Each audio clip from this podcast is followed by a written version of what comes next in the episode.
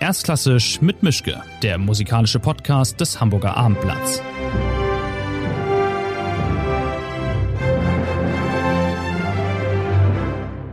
Schönen guten Tag zu einer neuen Folge. Ich bin wo auch sonst in meinem Arbeitszimmer. Mein Gast ist diesmal nicht in Deutschland, äh, sondern in Frankreich. Ich glaube in Aix. Also ich bin mir relativ sicher an für sich sogar. Ich stelle erstmal ein bisschen ein paar Punkte aus dem Lebenslauf vor. Sie äh, war im letzten Jahr in, in der Münchner Freischützinszenierung als Agathe dabei. Da habe ich sie gesehen. In Hamburg habe ich sie verpasst. Da war sie an der Staatsoper in einer Opernproduktion von Beat Furrer. Sie kommt aus Südafrika, ist Tochter eines Mathematikprofessors, soweit ich weiß, ist in Kapstadt geboren, hat Journalismus studiert und auch praktiziert, dann aber was Richtiges gelernt, unter anderem an der Juilliard School in New York Gesang studiert ist eine Sopranistin, wohnt jetzt, glaube ich, in Augsburg und wie gesagt, gerade in Ex. Ich glaube, Sie haben gerade diese Malerproduktion mit Salonen und ähm, Maler Zweite mit Castellucci gemacht, diese sehr interessante Produktion. Und sie kommt im August zum Schleswig-Holstein Musikfestival und hat jetzt aber auch schon das erste eigene, total interessante Album draußen mit Komponistinnen auf dem Programm und darüber werden wir auch noch reden. Und im Ende August ist sie dann, wie gesagt, beim Schleswig-Holstein Musikfestival in Kiel bei Gershwins Porgy and Bess mit dem NDR und mit Ellen Gilbert. Sie singt dann nicht die Titelpartie, aber die Clara und hat damit die interessanteste Rolle, äh, weil sie Summertime singen darf, soweit ich weiß. Und das richtig erinnere, das war auch schon an der Met eine Rolle, die sie gesungen hat. Und um das Rätsel mal aufzulösen, es ist Golda Schulz. Bonjour geradezu. Bonjour, merci, hallo alle. Schön, dass Sie da sind. Freut mich, dass das geklappt hat. Es gibt hier fast keine Regeln, aber eine gibt es doch. Zum Warmwerden gibt es immer eine einfache oder eine schwere Frage. Und Sie können sich aussuchen, was Sie zuerst haben möchten. Okay, dann beginnen wir schon mit schwierig. Schwierig, okay. Sie haben mal, Sie haben mal als Journalistin gearbeitet. Ich weiß nicht in welchem Fachgebiet, aber wie würden Sie Ihre Stimme beschreiben? Aha, ah. okay. Uh, wie werde ich meine Stimme beschreiben? Ist eine Sopranenstimme. Uh, manchmal singe ich hoch, manchmal singe ich tief und manchmal singe ich auch so ganz in der Mitte. Und meistens schön. Hoffentlich. Zur Belohnung gibt es dann noch die einfache Frage hinterher. Welche Bühne macht einem eigentlich am meisten Angst? Puh, jede Bühne. Ich habe wirklich schlechte, schlechte Lampenfieber. Schon vom Anfang hatte ich. Ähm, ich bin immer am Anfang studieren, meine, meine Studium ähm, vom Gesang in, mit 19 habe ich dann immer so umgekippt nach Singen. So jede Bühne gibt mir Lampenfieber. Ich habe hm. Angst für jeder. Augen auf bei der Berufswahl, würde ich meinen dann. Aber das, das ist jetzt zu spät. Schade, vielleicht muss ich einen anderen Beruf finden. Hm. Die allermeisten äh, haben ja für sich schon mit zweieinhalb ungefähr entdeckt, dass sie Musikerin oder Musiker werden wollen. Bei Ihnen war das nicht so. Wie kam dann der Wechsel dahin zu sagen, gut, dann werde ich jetzt Sängerin?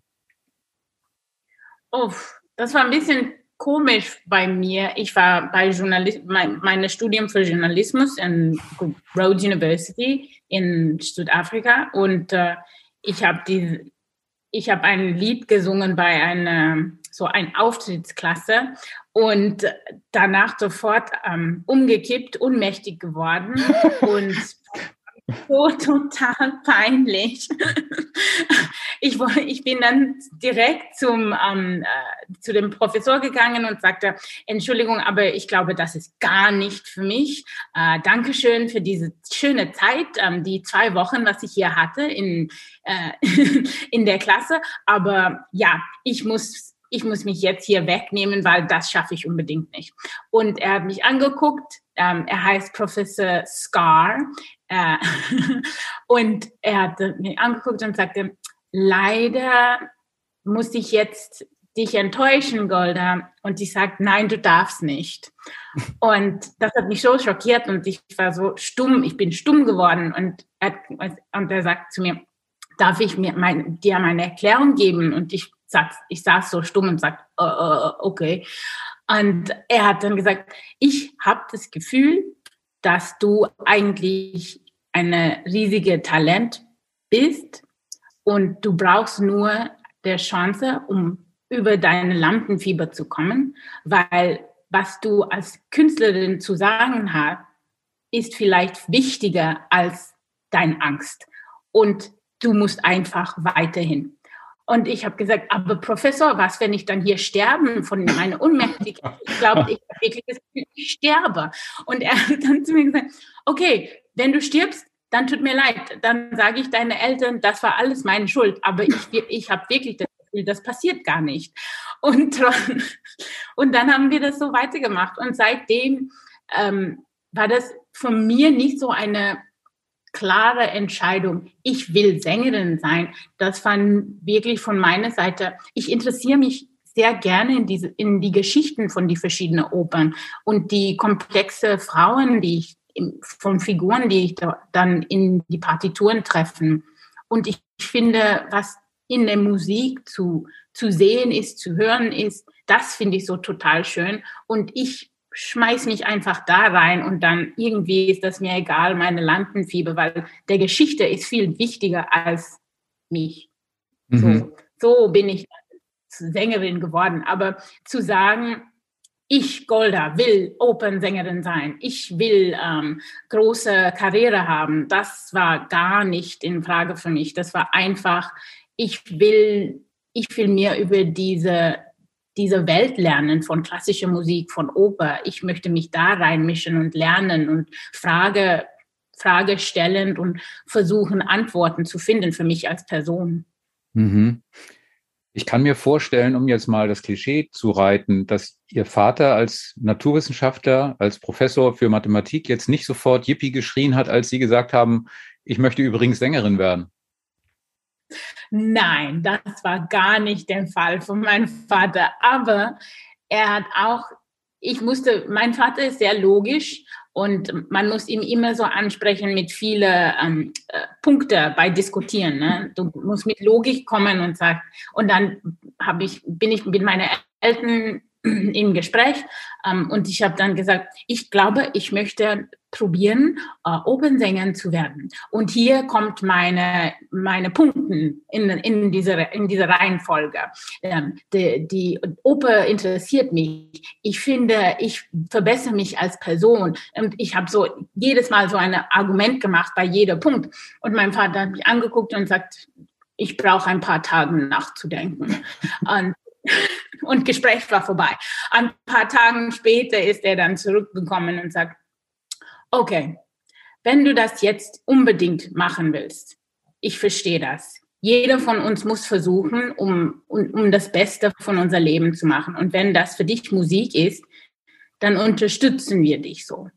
Aber alles, was wir fragen ist, eventuell musst du dich selbst unterhalten können. Du musst wirklich gut genug Geld verdienen, so dass dein Leben nicht schwierig ist.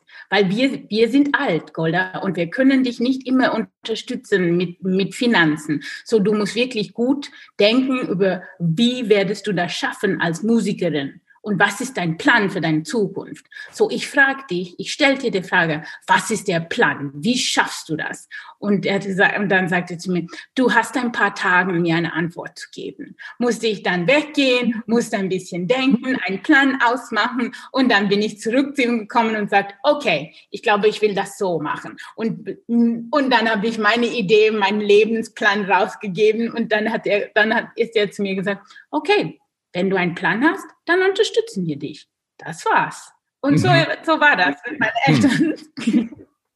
Und der Plan geht nach wie vor auf, wenn Sie den noch rausholen, den Plan von damals, da steht jetzt drin für 2022, ich singe in Ex und ich habe in der, an der Met habe ich schon gesungen und ich habe schon in Salzburg gesungen. Das steht da alles oder sieht der Plan im Prinzip ganz anders aus?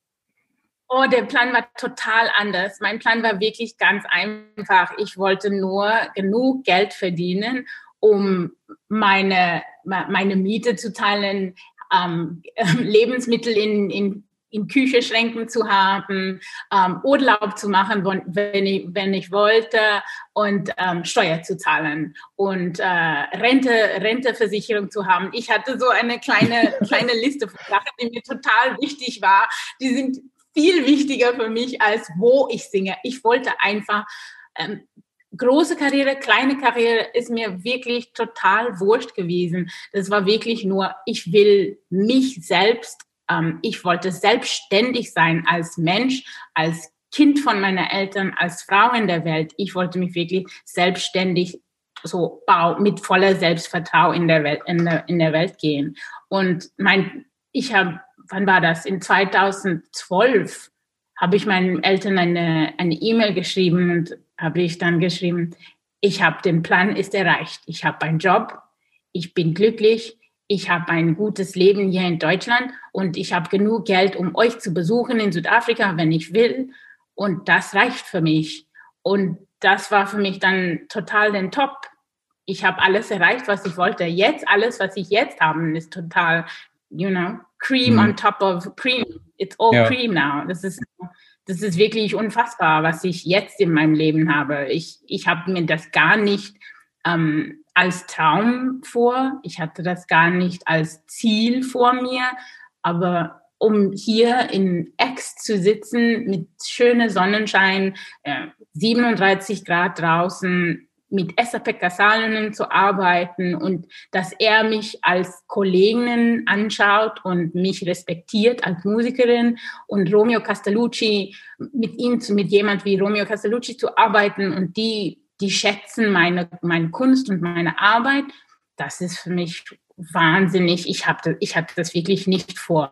Hm. Ich habe, wenn du als mit, mit 20 gefragt, was ist dein Traum? Das Ex, Ex the Metropolitan Oper, äh, Kleinborn, Salzburg, das, die waren nicht ein Traum für mich, die waren vorbei. Hm. Wahnsinn. Ähm, ich habe viele interessante Zitate gefunden. Ich wollte mal ein paar ansprechen. Das erste, was ich interessant fand, war, äh, Sie haben mal gesagt, ich will nicht, dass die, dass das Publikum mich sieht. Ich will, ich möchte, dass das Publikum sich selbst sieht. Das fand ich interessant. Was ist damit gemeint? Weil an und für sich würde ich meinen, viele Sänger sagen, hier, hallo, ich bin da, seht mich an, hört mir zu. Nein, das, was, wie gesagt, am Anfang, ne, was mich so interessiert von Oper sind diese menschliche Geschichte, unsere Humanität, was uns verbindet als Menschen, die Beziehung, dass wir alle zueinander haben. Und das spielt auf einer Opernbühne. Das ist alles nur Beziehungen, was man da, was man da sieht. Ne? Um, und das interessiert mich. Und ich erinnere mich als Kind war ich immer Filmfan, Musical Theater Fan. Ich wollte, ich war, meine Mutter war so, so lieb. Sie hat mich immer im Theater, ins Theater genommen, um Pantomimen zu schauen, Kinderspiel, Kinderstücken zu schauen. Und was immer so cool war, wenn man mit deiner eigenen Fantasie als Kind in ein, ein Show geht, und du schaust das alles, du kannst dir vorstellen, oh, wie werde das, wenn ich auf so ein Abenteuer hm. wäre? Werde ich das gleiche machen wie Indiana Jones? Nein, ich werde so machen oder ich werde links gehen, nicht rechts. Und diese Fantasie vom Kind habe ich noch immer als, als Erwachsenen. Ne? Und ich, ich schaue immer einen Film und, und ich ich springe einfach rein in die Geschichte und ich habe das Gefühl, ich bin damit transportiert und das ist meine Geschichte und meine Abenteuer. Wenn ich Star Wars schaue, dann denke ich mir, ich bin Prinzess Leia und das, das ist meine Geschichte oder ich bin ich bin Luke Skywalker oder oh nein, mein Vater, äh, mein Vater ist Darth Vader, was werde ich jetzt machen? Das, das, das, so funktioniert meine Fantasie und lustigerweise so, funkt der Fantasie, so funktioniert der Fantasie von jeder Person. Wir alle stellen uns vor, und wir alle haben diese, you know, Daydreams von, oh, wie werde es? Und was Theater und Oper und ein, eine, eine Form von Kunst, wo eine Geschichte spielt, das erlaubt ähm, einem Publikum der Chance, um ein anderes Leben anzuschauen, ein anderes, eine andere Vorstellung von, wie ein Leben ähm, spielt. Und wenn man das sieht, dann kannst du dich als Publikum, wenn, wenn die Darsteller und Darstellerin das wirklich gut machen, kannst du als Publikum deine Fantasie nutzen, um dich in diese Geschichte zu sehen. Und das ist, was ich meine. Ich will, dass wenn Leute, wenn Leute im Publikum sitzen, wenn die Geschichte von Liebe sehe oder ähm, ähm, diese Enttäuschung von Liebe und alle, so, und alle die Sorten, die werden selbst über ihr eigenes Leben denken können und das als entweder als ähm, Balsam nutzen, um sich selbst zu, zu, ähm, zu rühren und zu kümmern, um sich selbst über sich selbst zu kümmern, oder als eine interessante Vorstellung und dann nach, rauszugehen und zu denken, hm, das war eine interessante Vorstellung, was da passiert ist. Ich, ich überlege mir, konnte ich mein Leben so ähm, leben? Ja, und das ist, das ist, was ich meine. Ich, ich will, dass wir uns alle in die Geschichte eigentlich sehen. Mhm. Das ist nicht, ah, Golda Schultz singt schön oder von mir, von mir aus, jede von uns, der auf der Bühne stehen, wir alle singen schön, deswegen singen wir. Aber um Leute zu transportieren von Sitzplatz im Schauspielraum in eine Welt zu ziehen und mitzulocken auf eine Reise, eine emotionelle Abenteuer, das ist, das ist der Aufgabe, das ist die große Herausforderung. Und darauf, auf das bin ich total ähm, begeistert und interessiert. Okay. Die San Francisco Classical Voice hat über sie geschrieben, The Unstoppable Golda Schulz. Das ist nicht schlecht, wenn man, wenn man über, wenn man, wenn das über jemanden geschrieben wird, aber ist es denn auch wahr? Sind sie wirklich nicht zu bremsen? Also gibt es nichts und niemand, was sie aufhalten kann? Oder sind sie nicht auch schon mal gegen eine Wand gelaufen im Laufe der Karriere und haben gesagt, ich will da durch? Und die Wand hat gesagt, no way. Das nicht. ja, klar. Ich glaube, man muss immer denken, ähm, Journalisten, äh, ne, sorry to say, wir, wir als Journalisten, wir müssen okay. So, ja, wir müssen immer so Titel aufschreiben, die wirklich lockend sind, aber die sind nicht ganz ähm, richtig oder ähm, ganz die ganze Wahrheit. Ich bin tot, ich bin wirklich nicht unstoppable because hm. I am not an unstoppable force in the universe. Ne? And and, and even and even so, wenn ich ein unstoppable force werde, one day you will meet the immovable object. Boom, und dann passiert nichts. Chaos passiert dann. Aber mh, mm, ja, da ich habe viele Enttäuschungen im Leben, ähm, nicht immer im Karriere, aber vom Leben total. Nicht vergessen, ich musste mein Heimatland verlassen, um diese Karriere zu machen ich, ich kann meine Eltern nicht so oft sehen oder meine Familie nicht so oft sehen wie andere Leute manchmal. Ich, ich versuche einmal im Jahr nach Hause zu fliegen, um meine Seele ein bisschen aufzutanken, aber nach, während der Pandemie war es gar nicht erlaubt.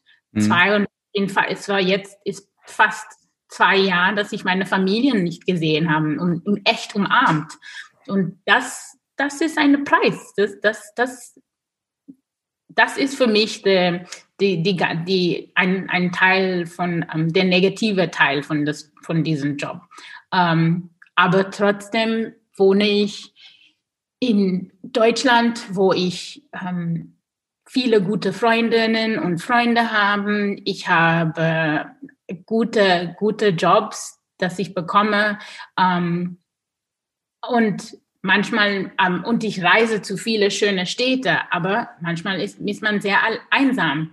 Du hm. fühlst dich so alleine irgendwo, weil, ah, jetzt bist du in Ex, aber deine Familie könnte nicht mitreisen, dein Ehemann konnte nicht mitreisen, so du bist hier alleine. Schöner Ort, aber allein.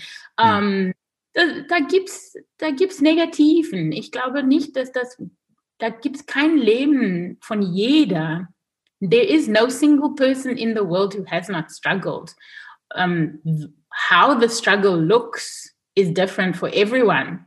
Mm. Uh, für manche ist das ähm, finanziell, für anderen ist das äh, ein, der, der emotionelle, da, da muss man, da hat man ähm, Probleme. Oder ähm, bei anderen ist das ähm, the mental, der Mentalität, da, da muss man sich arbeiten. Aber da gibt es für jede von uns Schwerpunkte.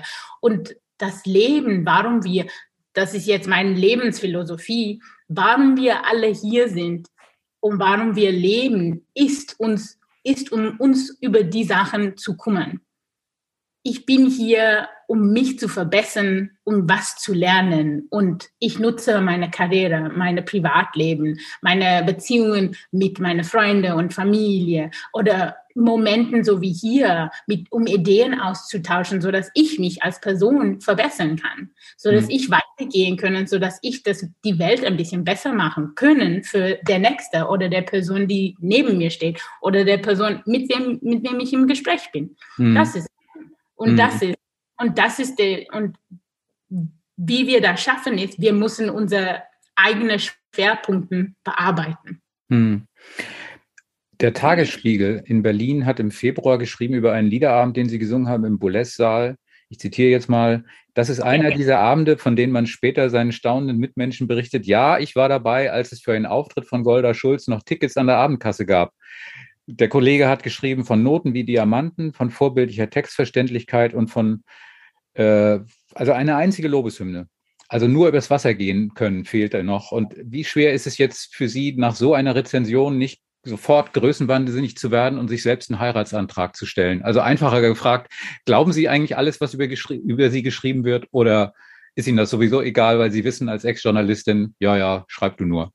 uh, jetzt muss ich was erkennen. Ich lese ich lese Kritiken nicht. Das ist für meine, der, deswegen habe ich ein, ein Publicity-Team und ein, eine, eine, ein Agenten, die lesen alles und die machen alles auf das Website und ich kümmere mich gar nicht drum. Aha. Aber sehr, was sehr wichtig ist zu verstehen, was, wie ich das alles sehe. Dankeschön zu der Journalist, der das geschrieben hat. Ich bedanke mich vom Herzen. Ähm, aber was wirklich wichtig ist, ist bei Kritiken, wie ich das sehe, und das ist nur meine kleine Meinung, ähm, die, die Beziehung zwischen Kritiker oder, und Künstler oder Künstlerin ist eigentlich nicht so direkt. Der Beziehung, die wichtig ist, ist zwischen Kritiker und Publikum. Musiker, Künstlerin und Publikum. Wir gehen, das ist, was der Kritiker macht, ist, um ein Publikum zu sagen, hier kommt was Interessantes. Hier solltest du dich ein bisschen Achtung geben. Hier ist was Interessantes, in irgendwas Provokatives, irgendwas, den man als Mensch berührt. Und du solltest dich hier kümmern und du solltest Achtung, so eine Ahnung nehmen.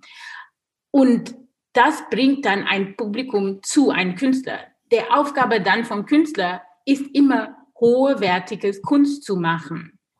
Und da, da, da ist das. Und wenn eine Kritiker, wenn Kritik kommt und sagt, ja, das war nicht so gut, ja, dann heißt es, vielleicht bekommt man nicht so viele, nicht so viele Leute im Publikum als Künstler. Und das heißt dann, okay, dann musst du dich vielleicht ein bisschen kümmern, warum sind die Leute nicht interessiert? Ähm, ist das braucht meine Technik ein bisschen Arbeit oder brauche ich mich als, als Künstler ein bisschen mehr Push zu geben, um der nächste Ebene zu erreichen von Kunst machen und, ähm, und Wahrheit zu suchen. Da ist der, dann ist das der interessante Beziehung zwischen Kritiker und Künstler. Aber ich, wie ich das sehe, mein Job ist immer wirklich so gut wie möglich zu singen und zu recherchieren und mich vorzubereiten, um ein Publikum so, wie gesagt, am Anfang auf eine emotionelle Reise mitzuführen. Mhm. Ähm, und ich bin immer der schlimmste Kritiker der Welt von mir. Niemand braucht mir eigentlich was Schlechtes über mich zu sagen. Ich habe es schon selbst gesagt. und vielleicht was Schlimmeres auch. Na dann, ähm, Recherche war das Zauberwort eben. Ich wollte mal auf die CD zu sprechen kommen, This Be Her Verse. Das sind Lieder und Miniaturen, können wir es mal nennen, von Komponistinnen, also von Clara Schumann, von Boulanger, von Emilie Meyer.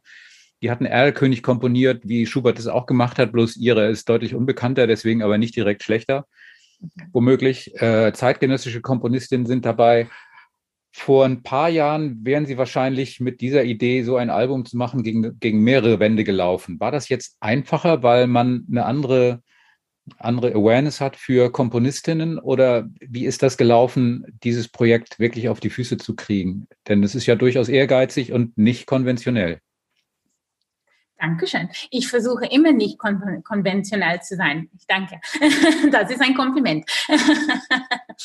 ähm, ja, ich, das werde jetzt was Interessantes, weil ich muss eigentlich, muss ich der Pandemie bedanken dafür. Mhm. Äh, bevor 2020, als wir, wir haben das Programm schon, ähm, das, der Idee von das Programm ist schon in 2019 begonnen. Ähm, und wir haben Jonathan, wir heißt Jonathan Ware und ich, wir, wir, wir programmieren immer zusammen. Ich habe eine Idee, er, schick, er schickt mir dann eine riesige Liste von Musik zuzuhören oder durchzulesen und wir versuchen dann ein Programm zusammenzustellen.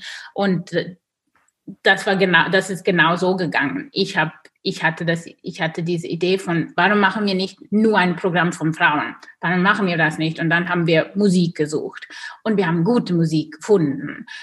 Und dann sind wir zu ähm, Promoters und Presenters gegangen und vorgeschlagen, hallo, wir haben dieses schöne Programm, ähm, hat jemand Interesse? Und jeder hat gesagt, oh, das ist ein bisschen zu avantgarde für unser Publikum. Ah, vielleicht wenn ein bisschen mehr Schubert wäre oder Robert Schumann dazu oder Brahms, irgendwas, ein Mann auch da, dann könnte das ein bisschen einfacher sein für unser Publikum um einzunehmen. Ähm, und irgendwie war ich wirklich ein echter Sturkopf und habe Nein gesagt. Mit Respekt Nein. Mit Respekt zu Schubert, Schumann, Mahler ähm, und Brahms und Wolf und, und, und, und, und, und Britten und jeder Mann, jeder Mann, der was komponiert hat und komponiert, muss ich Nein sagen. Ähm, und äh, die haben, dann haben die alle gesagt, ah, dann ist das nicht für uns. Und dann ist Covid gekommen und Radio, ähm, BR am Bayerischer Rundfunk, der Klassiker, Klassikradio, die haben dann vorgeschlagen, ah, wir brauchen Progr Programme für, für unsere um, Radiokonzerten. Warum macht ihr nicht ein Radiokonzert für uns? Und der, nach diesem Radiokonzert, das Radiokonzert hat BR so viele positive Nachrichten bekommen vom Publikum. Leute vom Publikum haben auf Twitter geschrieben, habe direkt E-Mails zu BR geschrieben, sagt, was für ein wahnsinniges, cooles Programm war das. So, so was will ich gerne wieder hören. Und das war dann der Klick für Leute, die dann einfach mitgestimmt und sagt, ah, das Publikum will was Interessantes hören. Die wollen nicht immer die gleiche. Oder Schubert ähm, neu interpretiert von Golda Schulz oder Tara Erock oder bla bla bla. Die wollen auch andere Musik hören und sich selbst die, die Welt von Musik ein bisschen mehr aufmachen. Und dann hat BR uns ähm, zwei, drei Tage im Studio gegeben, um eigentlich ein Album zu machen und dann den Master zu machen. Und dann haben vorgeschlagen, hey, wenn wir den Master macht, dann könntet euch, könnt ihr euch dann zu einem Label gehen und das vielleicht verkaufen zu einem Label. Und so ist das Album geboren. Aber das war wirklich dank der Pandemie, muss ich ehrlich sagen. Ohne, ohne Covid, glaube ich, hätten, hätten wir viel mehr Schwierigkeit, um das Programm auf, auf der Beine zu bringen eigentlich. Ja, aber das ist ja erstaunlich. Also ich hätte mit allen möglichen Entstehungsgeschichten gerechnet, aber nicht damit so, dass man im Prinzip äh, eine Aufnahmesession mehr oder weniger geschenkt bekommt vom, von dem Rundfunk, äh, nachdem das Publikum sagt, das ist jetzt aber so toll, das wollen wir dringend haben und dann plopp macht es und das Album entsteht. Äh, ich hätte wirklich gedacht, das wäre das Übliche, wir wollen das machen, acht Leute sagen, ihr seid doch irre, der neunte sagt, na wollen wir mal gucken und dann passiert es dann doch vielleicht. Aber ähm, so ist es ja sehr elegant. Also da haben Sie ja was richtig gemacht, offensichtlich.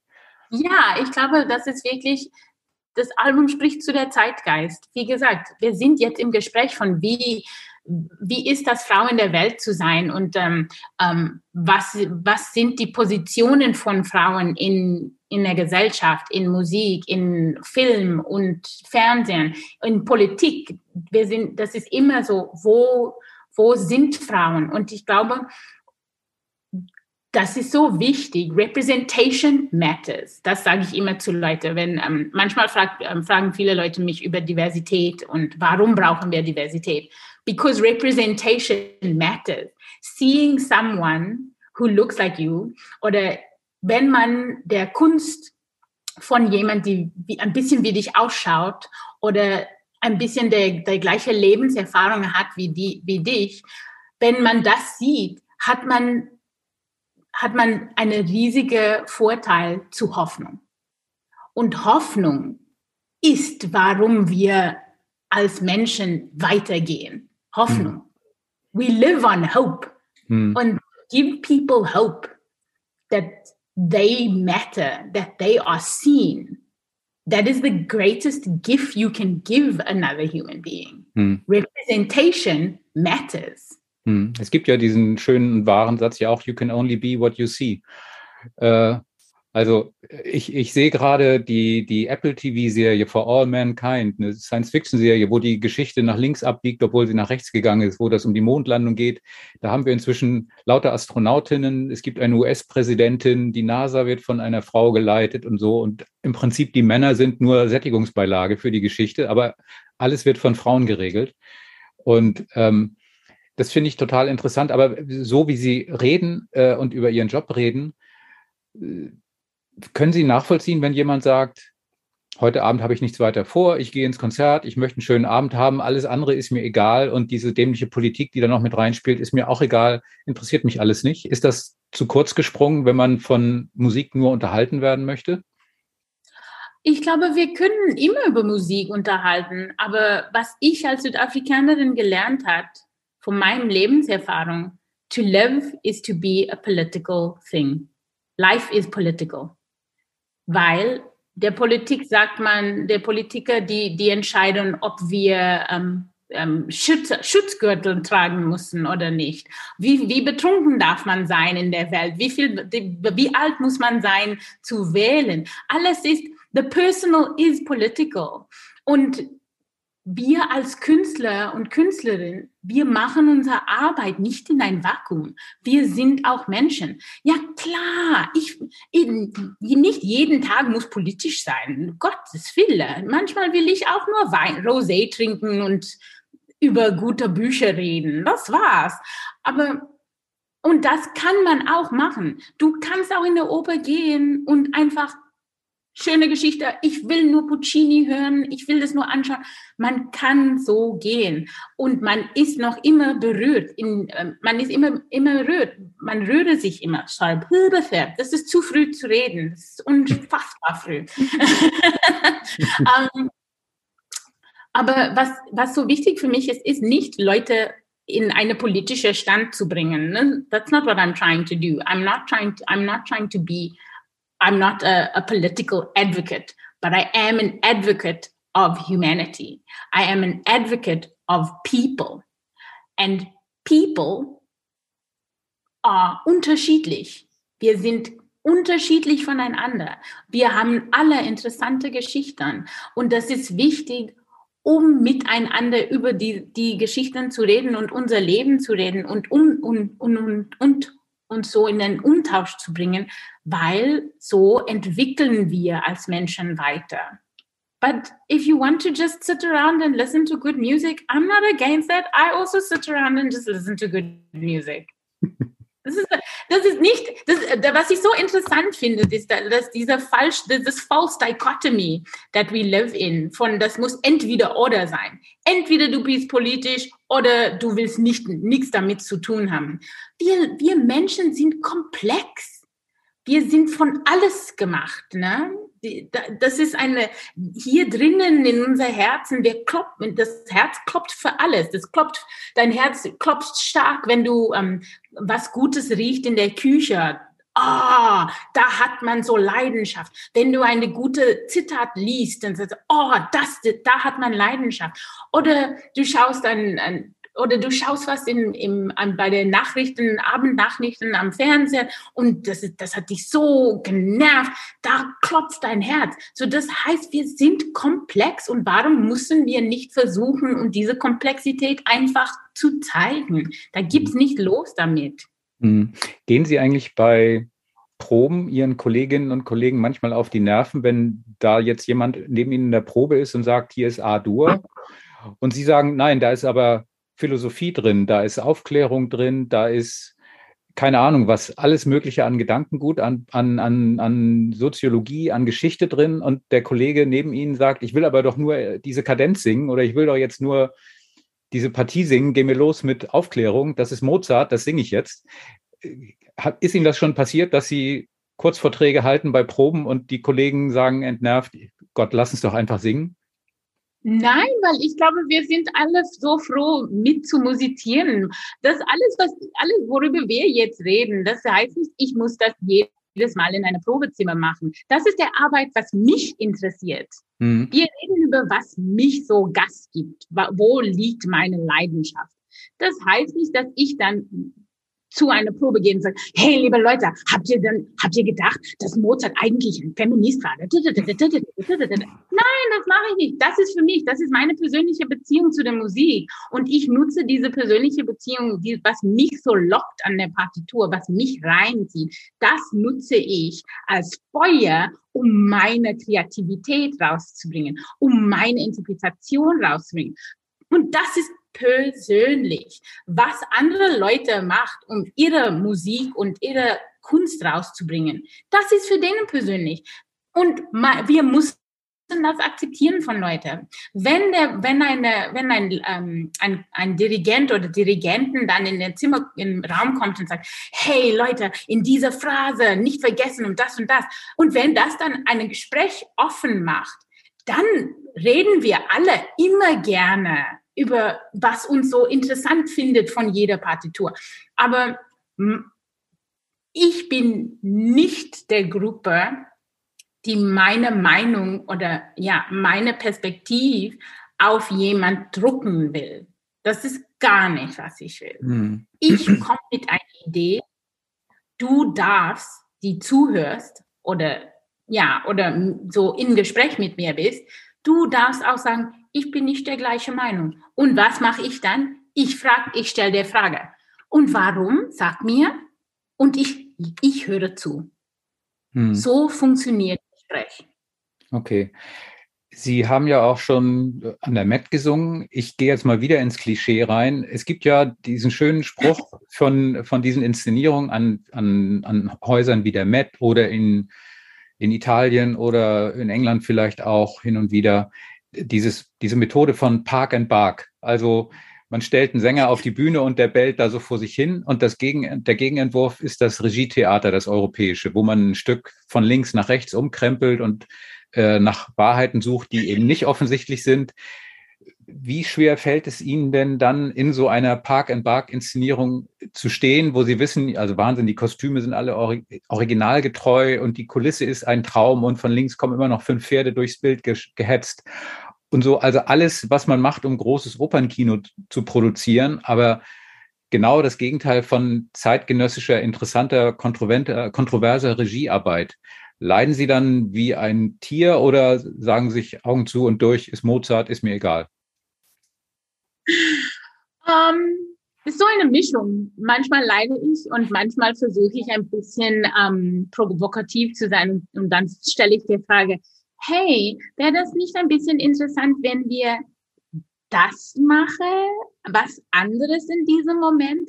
Aber wenn man so Wiederaufnahmen macht, was ich so schön finde von Wiederaufnahmen, ist bei jeder, ja, die Inszenierung gibt's der, der, der, der Struktur bleibt, wie es war. Du musst von, du kommst links rein, du musst rechts raus. Aber was so interessant und manchmal kommt bestimmte Punkte in das, in der Szene, wo dann gesagt ist, in diesem Moment musst du das machen, in diesem Moment musst du das machen. Aber wie du das machst, warum du das machst, das ist die interessante Arbeit. Und da, ich, ich kann mein Handy so, im, ich kann eine Inszenierung machen, wo jemand sagt, ja, und dann kommt ein ähm, Anruf und das ist von, zum Beispiel, wir reden jetzt über den Nozze di Figaro. Ja, du bist fertig mit Porgi Amor und ähm, in dieser Inszenierung haben wir, der, der Conte ruft dich dann an, Ende Porgi Amor. Wie, und du, du musst das antworten, aber Susanna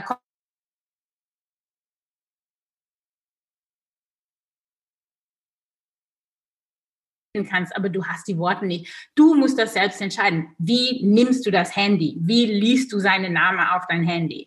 Das ist da und da ist der interessante Aufgabe. So, ich glaube, bei jeder, bei jeder Stil von Inszenierung kann man sich so ein bisschen reinmischen und deine Interpretation so rausbringen.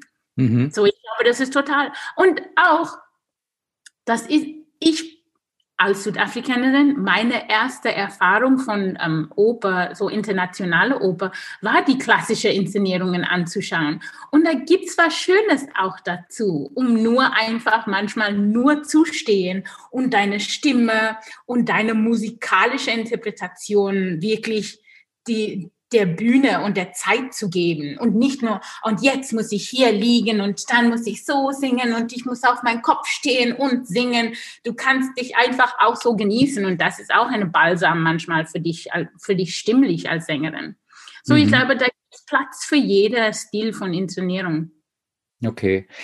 Ähm, ich gehe jetzt mal vielleicht ein bisschen auf dünnes Eis. Ich bin mir nicht, ich, ich glaube, ich, ich darf diese Frage stellen.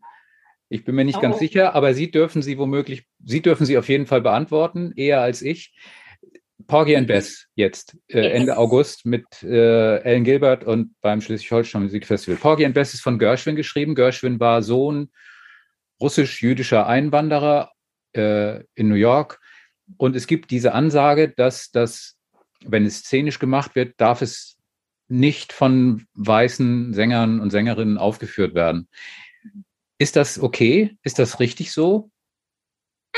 Ich glaube, einfach gesagt, ja, das ist richtig, das ist okay. Und warum? Hm, warum nicht? Weil vielleicht auch weiße Sänger diese Partien genauso gut singen könnten, aber ausgeschlossen werden und weil man dann äh, eine Reverse Limitation einbaut, die auch mhm. nicht fair ist. Ich, also ich weiß nicht, ob ich damit wirklich jetzt mich reinreite, aber ich, ich habe mich das immer gefragt, ob das, ob das fair ist, weil bei, bei anderen Opern wird auch äh, das Entgegengesetzte nicht vorgeschrieben. Aber wie gesagt, ich habe keine Ahnung und Sie sind in der, in, der, in der Situation, wo Sie mir sagen können, wenn Sie das okay finden, dann, dann finde ich es auch okay. Hm. Um, das ist kompliziert.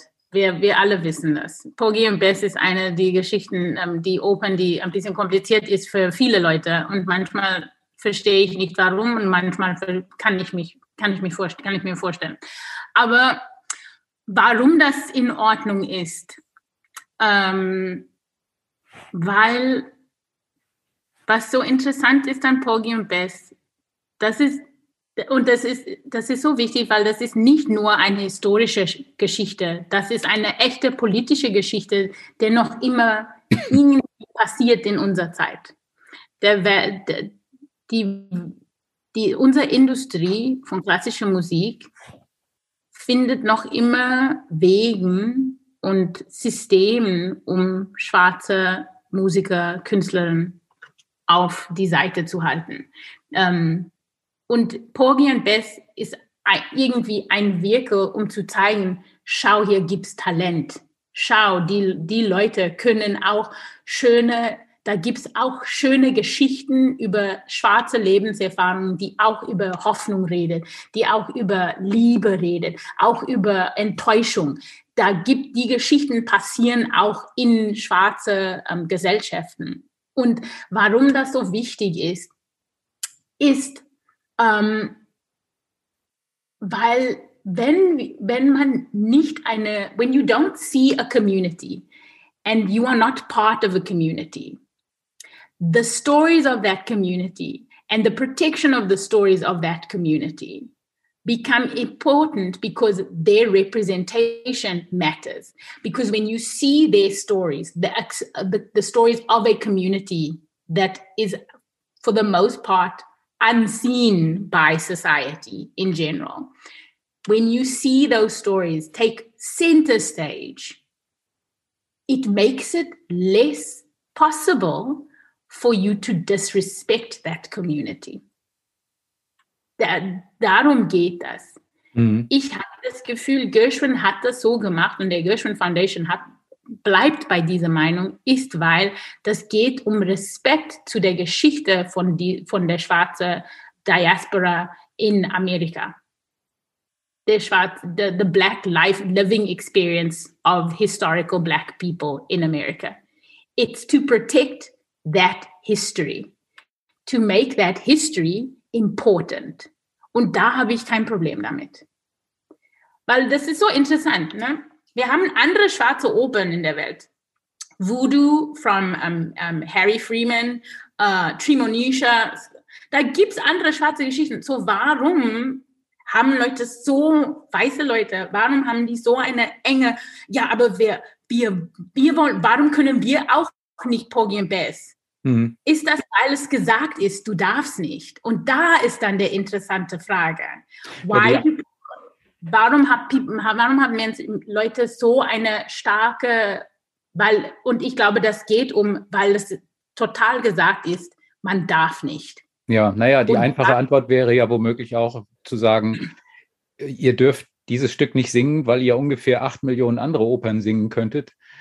Das ist auch eine einfache Antwort, ja. Die alle nur mit weißen Personen mit weißen Charakteren in weißen Kontexten spielen. Ihr habt genügend andere Opern, die ihr singen könnt, aber die gehört uns. Hm, Völlig Kann man auch sagen, ja. Sie haben für mich den, also Sie machen auf mich den Eindruck, dass Sie mit Traditionen hin und wieder sich gerne anlegen. Nun ist die Opernbranche aber dummerweise eine Branche, in der wahnsinnig viele Traditionen unterwegs sind, die betoniert sind und die auch nicht immer gut sind. Hm. Ist das was, wo Sie dann sich immer wieder sagen, ja, weiß ich, aber ich gehe da trotzdem dagegen an? Oder frustriert das manchmal auch, wenn man das sieht, wie viele, wie viele Klischees und Traditionen und ähm, Spielregeln da hochgehalten werden, von denen man denkt, Leute, die waren vor 100 Jahren vielleicht mal aktuell, aber doch jetzt nicht mehr. Mhm, ja, ähm, ja, ich gehe dann. Manchmal nervt das total, aber was ich, ich stelle mir immer die Frage über Tradition. Ne? Ähm, ich erinnere mich, mein, mein Lieblingslied aus Fiddler on the Roof ist Tradition, Tradition, Tradition, Tradition. Um, um, was, diese, was dieses Lied so interessant, diese Frage stellt, ist, warum entsteht Tradition? Und wir müssen uns immer der Frage stellen, funktioniert Traditionen uns zu weiterzuentwickeln oder halten die, halten die Traditionen uns so fest, dass wir nirgendwo bewegen kann und wir können uns nicht verbreiten als Menschen, dass wir fast nicht atmen können wegen Traditionen. Und wenn eine Tradition so ist, dass dass ich so, mich so unter Druck fühlt von der, von der Tradition, dann stelle ich die Frage, dann müssen wir diese Tradition behalten. Warum ist diese Tradition, die von gestorbenen Leuten als, als ähm, Regeln vorgekommen ist, warum ist das viel wichtiger als, als, als wir in diesem Moment? Vielleicht können wir einen neuen Weg zusammenfinden. Und das, da, so ist meine Beziehung mit Tradition. Ich, ich komme, ich bin Rom, ich komme aus einer Familie, die romskatholisch sind. Da gibt es viele Traditionen in, in der Rom, romskatholischen Kirche. Ne? Aber, und ich habe auch ähm, als, als Teenager war ich im Gespräch mit einer, einer unserer Priester. Und wir haben, und er hat mit uns über Tradition gesprochen. Und er hat gesagt, was wir als Teenagers lernen muss, ist, wir müssen selbst entscheiden, was jede Tradition uns bedeutet. Mhm. Dann hat der Tradition ein Ziel und dann hat das einen Grund für dich. Wenn du, wenn du dich, wenn du keinen Grund finden kann, kannst, um, um dich zu den Traditionen nahe zu bringen, dann, dann musst du dir, dann hat er gesagt, da musst du dir die Frage stellen, ist diese Tradition, ist diese, ist, ist das eigentlich der richtige Weg für dich? Und das war wirklich eine sehr interessante Gespräch zu haben mit jemand, die versucht, dich in der Rom romkatholische Kirche reinzubringen. Aber er hat gesagt, ihr alle haben freie Wille, ne? Mhm. Jeder von euch. And you have to decide your relationship to, to tradition. Some traditions must go. some traditions and and some traditions stay because you have a deep connection to the tradition.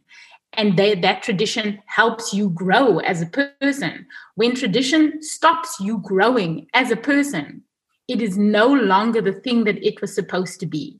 Tradition are the practices that help us as human beings to feel safe to feel capable of expanding in the world if tradition does not make you feel safe, does not allow your heart and soul to expand as a human being, then that is not the tradition for you.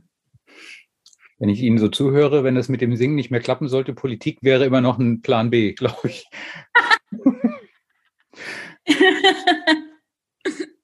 Aber mal, was anderes noch. Ähm, Sie wirken ja nicht so auf mich wie jemand, der sagt, ich singe hier nur, damit ich den Kühlschrank vollfüllen kann und wenn Sie so eine Opernproduktion hinter sich haben, so einen Abend, Sie sind in welcher Rolle auch immer entweder glücklich geworden oder gestorben oder umgebracht worden.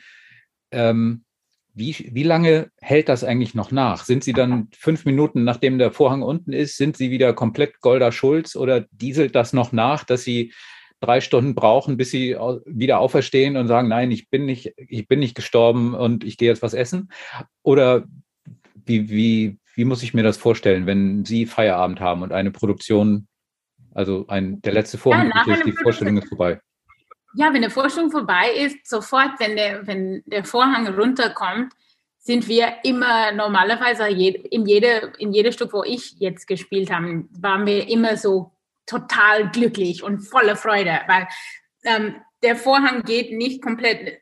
Ja, erst, erst kommt der Vorhang runter, weil das Stück ist vorbei, aber dann kommt es wieder hoch und dann kommt dieser Moment von Publikumreaktion. Und, je, und das ist dann der Moment, wo das Publikum uns zeigt, wir schätzen deine Arbeit. Dankeschön für deine Arbeit. Danke, dass du dabei, war, dabei, war, dabei warst. Und ich finde, wenn das dann passiert, ist das dann so einfach für mich, um so den Switch zu machen und zu denken, aber jetzt bin ich total Golder. Ich habe was gespielt auf der Bühne. Das war nicht ich komplett. Das war eine Geschichte, was ich da gespielt habe. Aber jetzt kommt die, das Moment zwischen mich, Golda und Publikum. Und die, die Leute bedanken mich für meine Arbeit. Und ich sag auch Dankeschön zu denen. Dann geht man hinter der Bühne und normalerweise reden, reden ich und meine Kolleginnen untereinander laut und voll Gas und machen viele Witze. Wir reden auch ein bisschen über, was falsch gegangen ist, was ist schiefgeläuft während, der, während, der, während der, der, des Abends.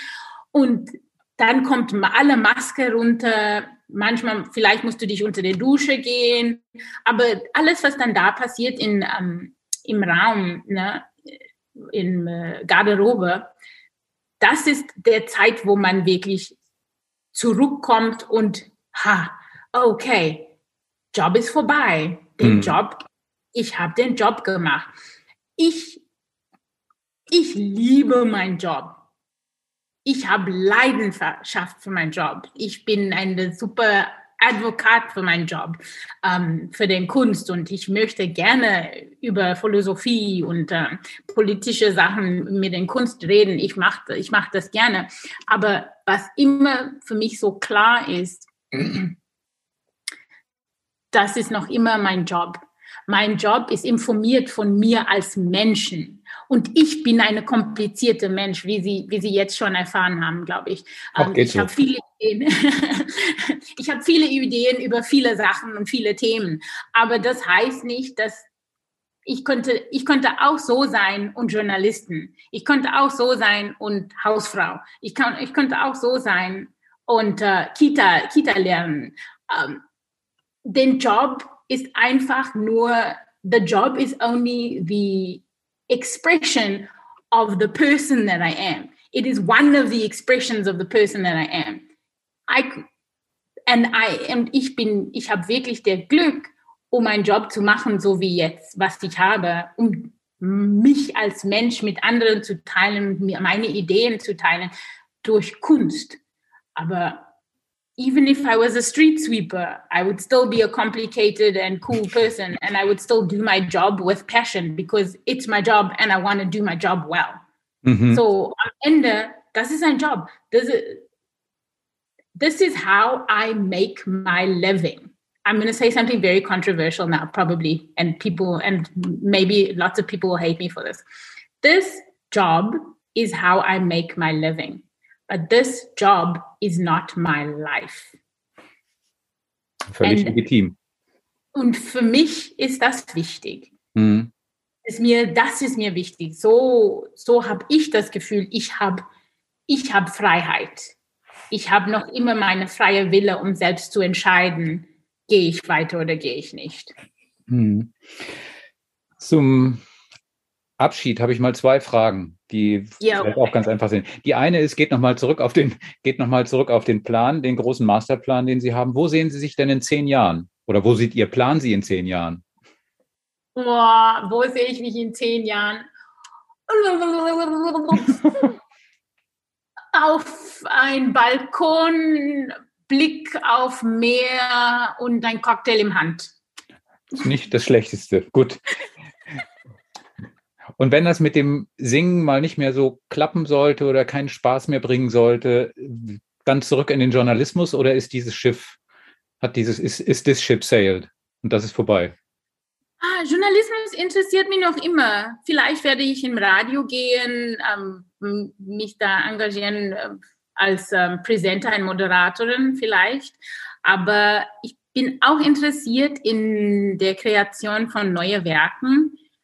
Ich will auch ein Producer sein. Ich möchte gerne neue Werke produzieren. Ich möchte gerne auch junge Sängerinnen und Sängerinnen helfen, um weiter in diese, in diese komische Industrie weiterzukommen. Besonders Leute, die nicht von traditionellen ähm, Backgrounds kommen. Ne? so mhm. klassische, klassische Musiker ähm, haben, so wie ich. Ich habe keine klassische Musik im Hintergrund. Das ist wirklich, ich bin der ein, eine, so ein Outlier in meiner Familie.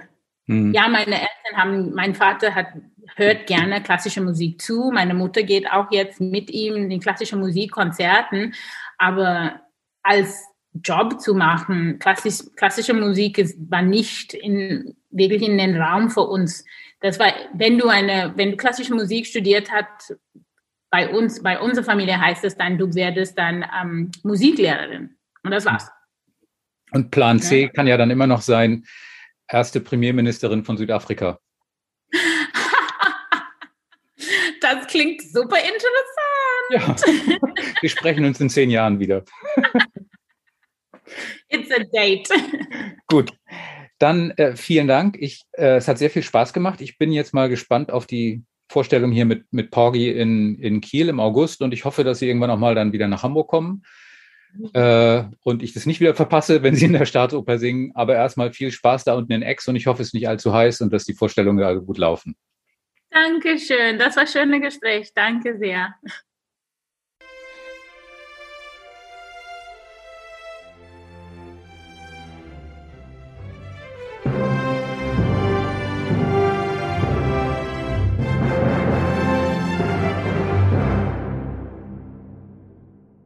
Weitere Podcasts vom Hamburger Abendblatt finden Sie auf abendblatt.de slash podcast.